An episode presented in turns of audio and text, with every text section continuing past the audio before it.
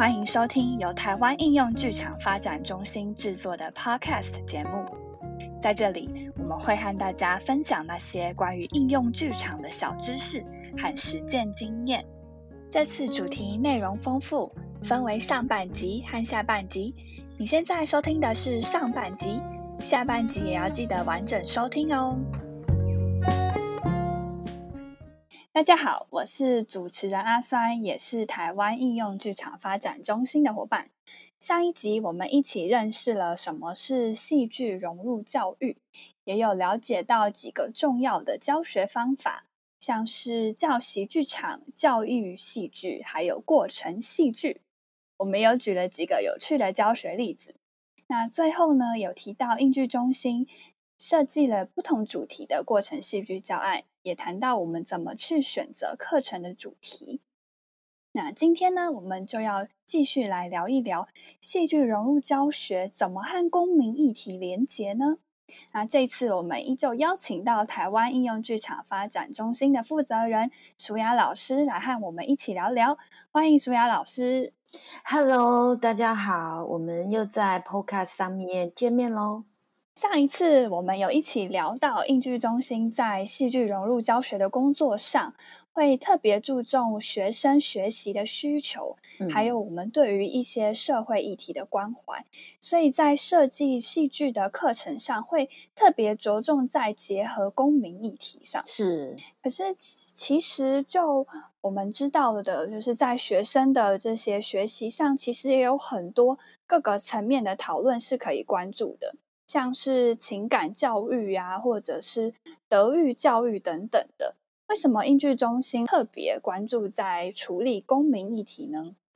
嗯，这个问题哈，我觉得应该是说跟应剧中心我们成立以来，我们向来很很专注在做的一些主要关怀。也就是说，我们对于很多的社会议题、劳工呀、性别啊、族群这些议题的主要关怀有关。那我们也在这一些议题上面呢，累积了啊。蛮多的资源，然后所以这些议题也是我们很擅长做的，那所以我们就呃着重在这个部分。那像是情感教育或者是德育教育这些工作，我相信有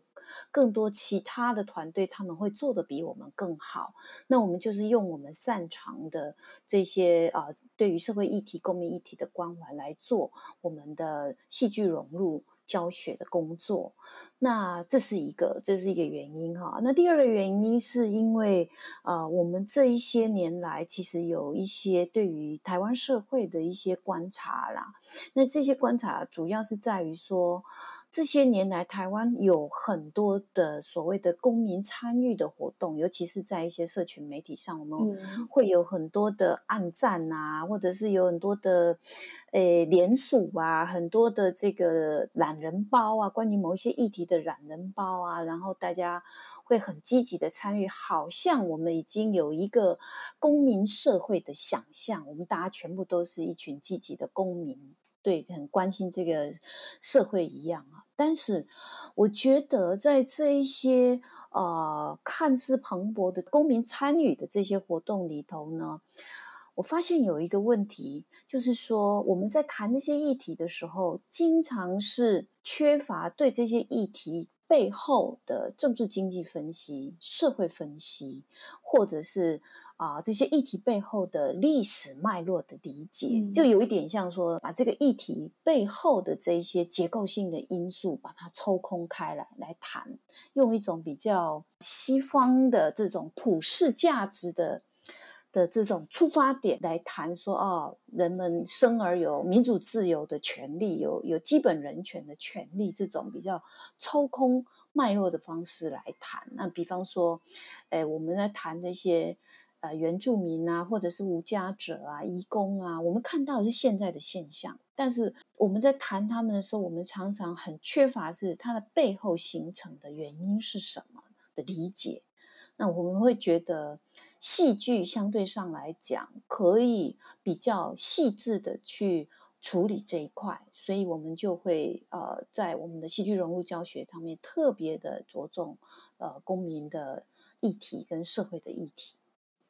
那其实延续这个部分，就是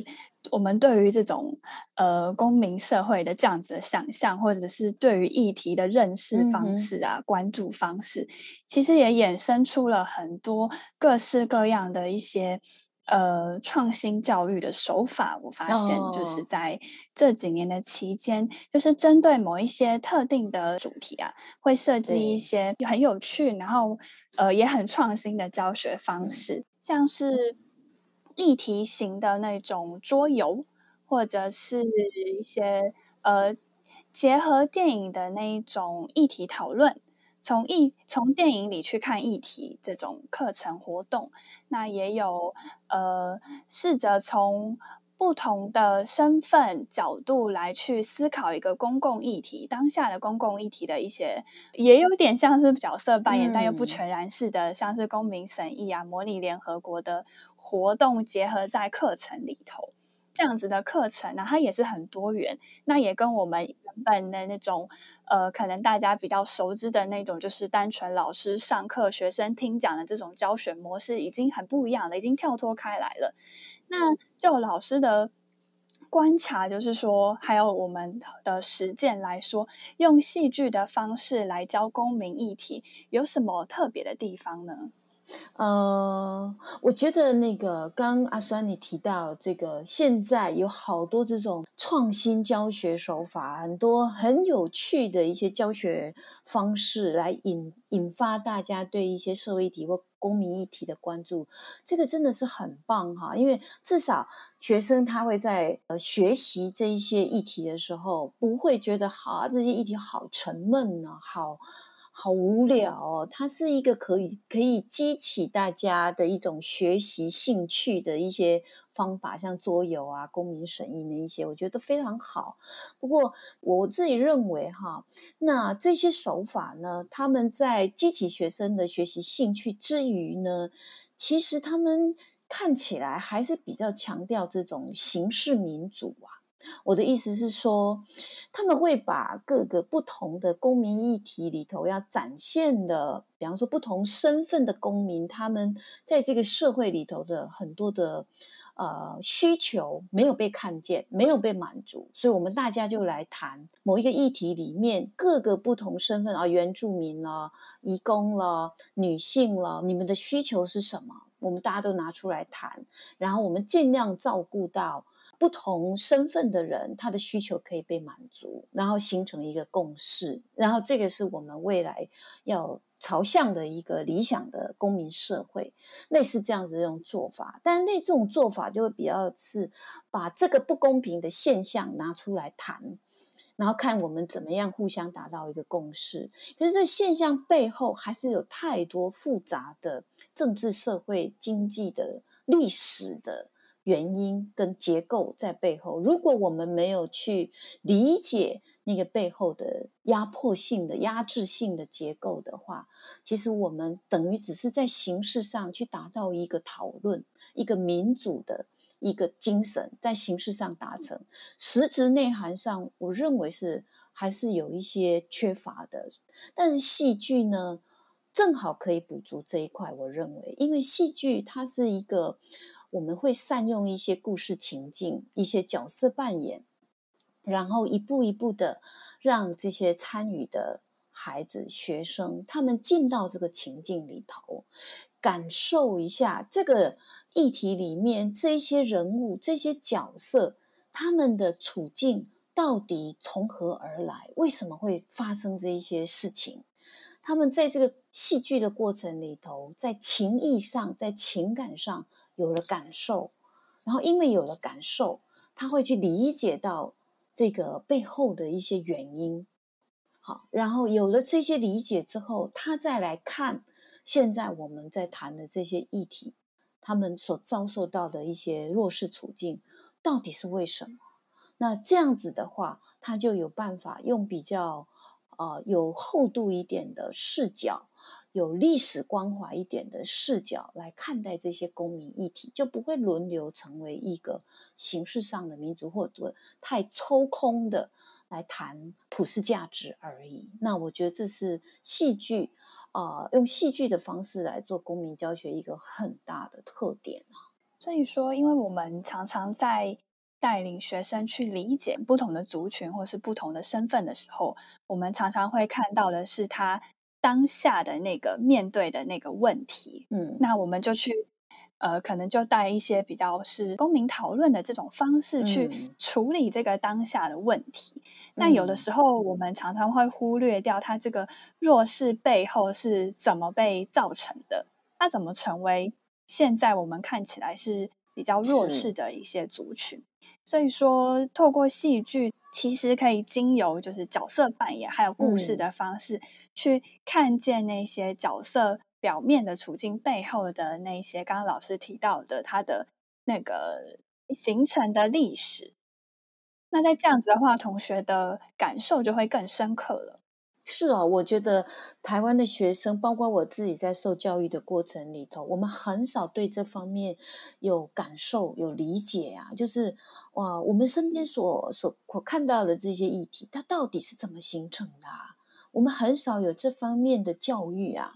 那久而久之，我们都只看到表面的问题，然后就来投票，就来讨论那怎么解决。但我觉得这个其实都只是治标，而没有看到本的一个问题。那我会认为说，如果我们可以从感受跟理解上面先去处理，先去进行这方面的教育的话，对学生、对孩子来讲，都是一个比较长远、有助于社会进步的一个视角。所以戏剧其实这种方式，我们不急着去处理那个问题本身，而是先去开启你对于这些议题、这些人的感受跟理解。嗯，那我很好奇，说，诶，那我们在实际上面用戏剧方法去教公民议题的时候，学生在这个过程的学习经验是什么？老师有没有一些印象深刻的例子？哦，有啊有啊，我觉得举例子应该大家会比较感受比较强烈一点哈。嗯啊，两个例子是我们曾经做了好几个跟白色恐怖有关的戏剧教案。不我们都知道白色恐怖现在是一个很夯的议题哈，但是我们做白色恐怖的议题的时候，我们不会去强调说要去对加害人。追究责任啊，哈，或者是去强调这些政治受难人如何被逮捕，如何在这个监狱里头被刑求的那一种恐怖跟暴力的这种对待，我们比较不强调这种这样子的叙述是比较主流论述的方法，也是一种缺乏历史视角的方法。所以，通常我们做白色恐怖，就是同样的，我们还是会回去探索它背后的很多的历史成因，包括当时的冷战啊，美国如何介入台湾，让台湾成为一个反共堡垒，以便于要对抗这个共产主义中国或苏联，哈等等的这一些复杂的历史，我们都会把它设计进去。那我记得印象很深刻，是我们其中一个啊白色恐怖的教案带到高中去的时候，有两个孩子，他们在参与完我们整个戏剧教案完了之后，我们通常都会有一个最后的反思的环节。嗯，操作的老师最后问同学们说：“这个教案里头，那个因为这个社会主义的思想而被逮捕。”的那个李老师啊，那个李老师，你们觉得他想要的是一个什么样的转型正义？如果他还活在这个世界上的话，然后就有一个孩子，他就回答说，他认为李老师他要的是一个证明哦，证明啊，嗯，就是一个一个名誉上的平反，也就是说，这个孩子他认为。这个老师之所以在当时做一些社会主义的宣扬，或做一些呃其他的这些组织工作，不是因为他叛国，而且他的思想也不是邪恶的。他认为这个用社会主义来发展社会是一种理想，它可以兼顾到社会不同阶级的人民的平等，所以他主张用社会主义、共产主义。这样子的思想来作为社会上发展的一种理论，但是刚好那个时候台湾是一个反共的堡垒，所以对对这就把这些人都抓起来。可是这个孩子认为这个老师并没有错，他的思想也不是邪恶的。我们应该要重新的给予他的思想做一个平反，嗯，类似这样。那这个孩子他就提出了他自己的看法，在过完这个呃教学这个戏剧的教案之后，哦。学校老师问同学的是：你们认为李老师想要什么样的转型正义？那谈到转型正义，因为我们。目前了解的还是比较着重在程序上面，或者是司法上面的转型正义的平反。可是这个同学他透过自己在戏剧课程中的体验，他认为应该要被转型正义的不只是这些部分，而是说这个老师他的思想应该要被去平反，应该要被证明这不是错的事情。对。没有错，所以这个同学他自己在这个过程里头有这样子的感受跟理解啊，这也正好符合了我们对很多现在还活在世上的一些政治受难人的一些田野调查的理解。确实，他们要的不是一种司法上面的平反，或者是金钱上面的这个赔偿或补偿，不是，他们要的是这个社会给他们的思想。有一个平反，那个思想在现在当下可能都还不是被接受的。那我还可以举另外一个例子，也是白色恐怖的一个案例，就是有一次也这个呃，我们的老师他在操作完白色恐怖的教案之后，他同样在反思环节的时候问同学说：“那这个李老师他他当时是从中国大陆来台湾的一个外省人嘛？他在台湾教书，他就问同学说。”那你们觉得，像李老师啊，他在当时是个外省人，相对于台湾本省人，应该算是个既得利益者吧？那他作为一个既得利益者，都还愿意为台湾人、台湾籍的本省籍的台湾人牺牲。如果是你们的话，你们会这样做吗？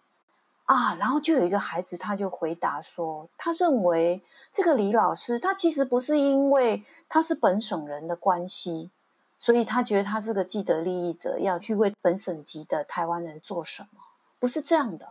而是因为他的共产主义的信仰，他才去做这些事。他做的那一些社会公平正义的事，是不分省级的。不分阶级的，他的这个价值观是很明确。他不是只是要保护保守他自己个人的利益而已，他是为了不同阶级、不同省级的人去做一个社会公平正义的事。所以我听到这个时候，我感觉这个孩子其实有一点在打脸那个老师啊，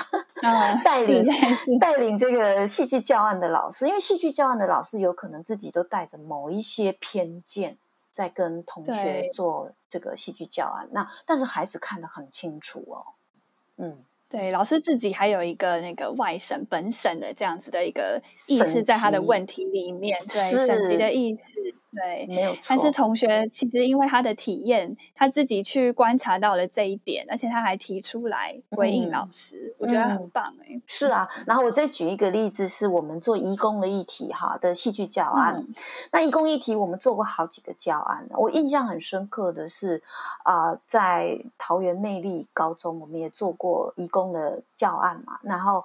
当时就有几个孩子，他们就在反思的环节里面就有说，他们在这个戏剧教案里面，他感觉到好震惊哦。嗯，他一直他一直就以为这个教案里头发生的事情是真的哦，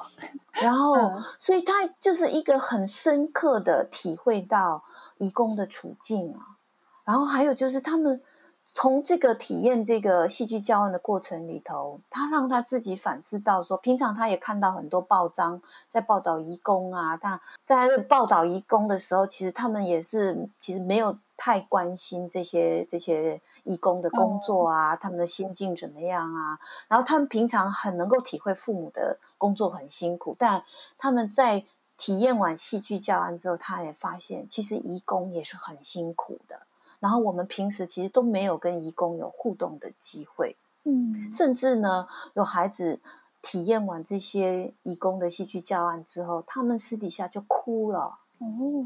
那个震撼感是很强烈的。义工可能在他们的生活上，其实应该是常常看到吧。桃园有全台湾最多的义工人口，对啊，他们会却会觉得义工离自己很遥远，甚至也从来不太关心移工在台湾到底过得怎么样。但是因为这个戏剧教案，它有一个情境。那他可以去互动，在这个过程中，哎，他开始对于移工的生活、移工的处境有一些了解、有感受，而且可能会进一步更好奇他们的实际状况到底是怎么样的。是啊，那这就是戏剧让他们产生的某一些情感，然后调动了他们的某一种心理的动力，想要更多的去认识这些。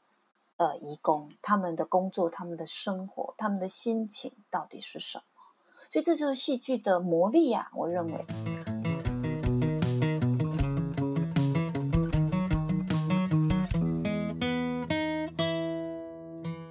因为刚才提到的有白色恐怖主题的教案，还有义工主题的教案嘛，通常是怎么样去设计出这样子的教案，然后进到学校去教学的呢？哦，这个问题其实很复杂，但是我可以呃很简单的归纳几个东西哈。首先，第一个，作为一个教学者哈，或者是说教案的设计者，嗯，我觉得第一件事情是你要先问自己问题哦，要问什么问题呢？啊，我觉得你应该要问自己说，什么样的主题，什么样的公民议题，它适合用戏剧的方法来做？会有不适合的吗？很有可能有一些是不适合的，比方说你讲一些一些司法制度哦，举例上来讲，或者是一 些经济理论。这些都是公民议题呀，对不对？是是是，但是他就很难用戏剧来做，他可能是不适合的，对吧？好，好，那还有，你还要问自己，为什么你要使用戏剧来做这些公民议题？为什么不是别的别的方法呢？为什么是戏剧？肯定是戏剧有什么特殊的特质？这个手法有什么特殊的特质？你要先厘清，你为什么要使用戏剧？哦，不能硬靠这样。是啊，是啊。如果你没有你没有搞清楚你要用戏剧的原因的话，你很很可能就做的很生硬。嗯。另外就是你用戏剧，你想要达到的教学目标是什么？因为戏剧是一种软性的教学工具，它是一种互动的教学工具。那你要达到的教学目标是什么？你要自己先想好。还有就是最后一个是，那你用戏剧来做这个公民议题，你想要带出的效果，以及它可以给予孩子，也就给予可以给予学生的跟学生的这些他的生命经验的连结是什么？这很重要。我们不希望我们只是因为戏剧是一个活泼或互动的教学工具，所以我们就去使用它。然后我们就是还是带着一种填鸭式的教育的思维，要同学接受你所在戏剧教案里头透露的某一些价值观。我们不是这样的，而是这些戏剧教学它可以实际的产生什么效果，而且跟孩子的生命经验有什么连结。这很重要。如果我们的戏剧可以跟孩子的生命有连结，他就会在他的生命里面种下一颗种子。他会从他的生命经验里面重新去认识这个议题，或认识这群人，然后他才有可能进一步的产生一些他自己的行动，或者他自己对这些议题跟这些群体的想法。这些问题都好重要哦，因为我们很常就会觉得，哎，戏剧好像就会让人觉得，哎，有趣、好玩。嗯，可是我们不能只是因为有趣好玩就用戏剧，它其实要思考很多很多的问题，基本问题。对，所以如果你想好，你问好自己这些问题，而且你自己有一些基本的答案了，你就去做。做的时候，你就会发现。你使用什么戏剧技巧，其实不是最重要的，也就是说，这些戏剧技巧不需要很复杂，你不需要学会很多的十八般武艺啊。现在好多什么戏剧游戏啊、戏剧手法、戏剧策略，好多。但其实这些技巧或策略不需要很复杂，重点是你的核心思维有没有出来。所以我觉得很重要的是，你要先问自己这些问题。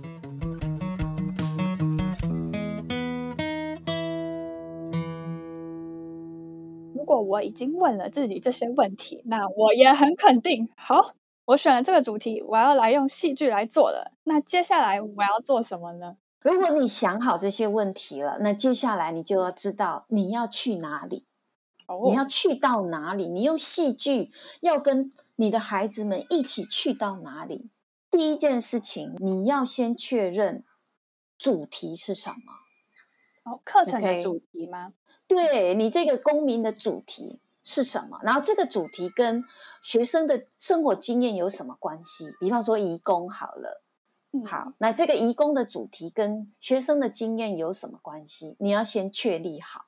嗯，OK。然后第二件事情是你确立好了之后，你要去收集资料，可能是通过田野调查，可能是通过一些案例的收集，或者是相关法令、新闻报道。的一些收集都可以，总之你要先去做一些啊资料的收集跟会诊。嗯，第三件事情就是确认这个主题里面你的核心的切入点在哪里。好，比方说白色恐怖这个议题好了，白色恐怖的议题好大哟。对，那它可能跟我们的学生也有一些生活经验的关联吧。到了第三个，你要确认。这个主题里面，你的核心的切入点，你的核心的视角要在哪里？那有可能是白色恐怖这个议题里面，我想要切入的是思想平反，或者是我想要切入的是媒体试读。一般的媒体是怎么在报道白色恐怖这个议题的？这也是一个切入的视角跟一个角度嘛，哈。好，这是第三件事。第四件事情是，你要确认我们的学生或我们的参与者他的特质是什么，他的学习的起点、学习的资源跟条件在哪里？哦，这个会有什么影响？有啊，如果这个议题对他们的生活经验太遥远了，那你是不是要事先做一点铺陈？在桃园的学生可能对义工每天都会看到。然后对于其他县市可能就不一样，可能久久才会遇到一些移工，但是在桃园几乎你无时无刻你都会遇到，那这个学习的经验就不一样，对吧？那你要去关注到这个议题，你要切入的角度里面，那学生他的学习起点在哪里？然后还有一个就是这一群学生他们的团体动力如何？如果他们本来就是一群那个呃都不太愿意表达，然后各自做各自的学生，那你怎么样在你的戏剧教案里面把动力把它聚集起来呢？或者是你发你你知道这一群学生里面好多小团体，那你怎么去突破这个小团体带来的界限跟障碍呢？这些都是你要去思考参与者的特质在哪里。所以这个是你在设计你的戏剧教案之前，你要想好的四件事情：一、确认主题；二、收集资料；三、你要确认你核心的切入视角是什么；第四，确认参与者的特质。是不是也是很多功课要做？很多很多功课，而且我觉得在前面，我觉得很难的是那个确认核心议题，因为很多议题其实。包含的面向好多，你要怎么去确认那个核心议题？而且又要是符合你所要面对的那些学生，他们刚刚讲到他们的学习起点，他们的团体动力，可以去学习的那个面向。嗯，但是你要是发现你把这些核心的切入视角、切入点都想好了。哇，那你接下来的就会很顺畅。我觉得那也就是像盖写论文是一样的意思吧。你要先想好 你的问题意识是什么，你抓到了，你接下来要写论文就不难了。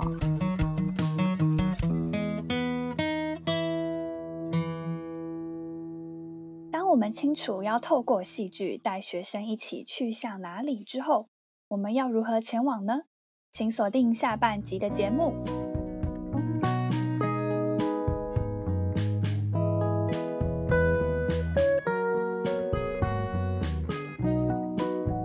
喜欢我们或对应用剧场感兴趣的朋友，欢迎用脸书搜寻“台湾应用剧场发展中心”。喜欢这个节目，请帮我们留下五颗星评分，留言回馈给我们支持。谢谢大家的聆听，我们下次见。